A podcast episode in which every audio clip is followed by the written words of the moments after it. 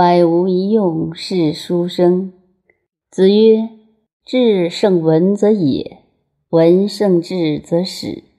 文质彬彬，然后君子。”智是朴素的文字，文是人类自己加上去的许多经验、见解，累积起来的这些人文文化。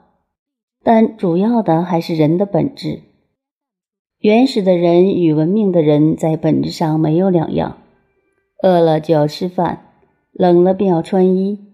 不但人类本质如此，万物的本质也是一样。饮食男女人兽并无不同，但本质必须加上文化的修养，才能离开野蛮的时代，走进文明社会的轨道。所以孔子提出“智胜文则野”。完全顺着原始人的本质那样发展，文化浅薄则流于落后野蛮；文胜智则始。如果是文化进步的社会，文化知识掩饰了人的本质，好不好呢？孔子并没有认为这样就好，偏差了还是不对。文如胜过智，唯有保持人的本质，则始。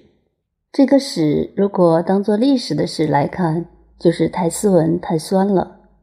我们要拿历史来对证，中外历史都是一样。一个国家太平了一百多年以后，国势一定渐渐衰弱，而艺术文化却特别发达。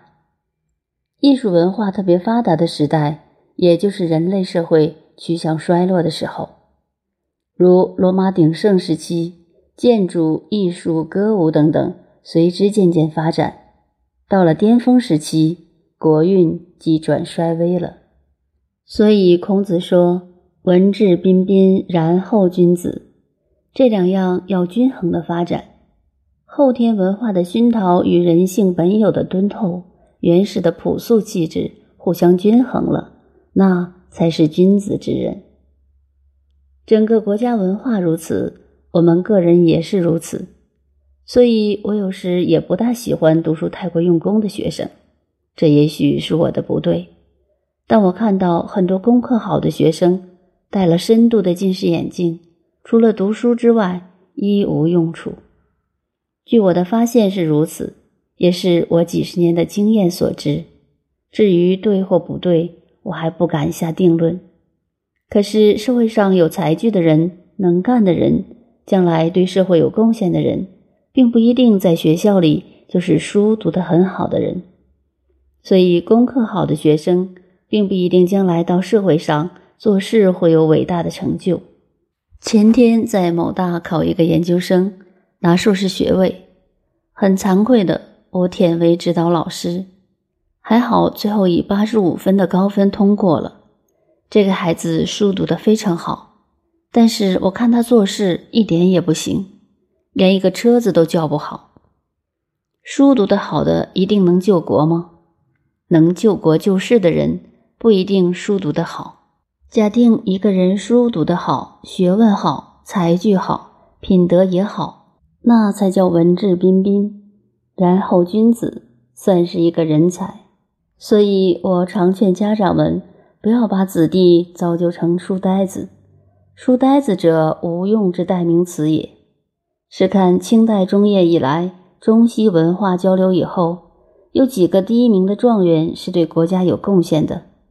再查查看，历史上有几个第一名状元对国家有重大贡献的？宋朝有一个文天祥，唐朝有一个武进士出身的郭子仪，只有一两个比较有名的而已。近几十年，大学第一名毕业的有多少人？对社会贡献在哪里？对国家贡献在哪里？一个人知识虽高，但才具不一定相当，而才具又不一定与品德相当。才具、学识、品德三者兼备，这就是孔子所讲的“文质彬彬，然后君子”。不但学校教育要注意，家庭教育。也要对此多加注意。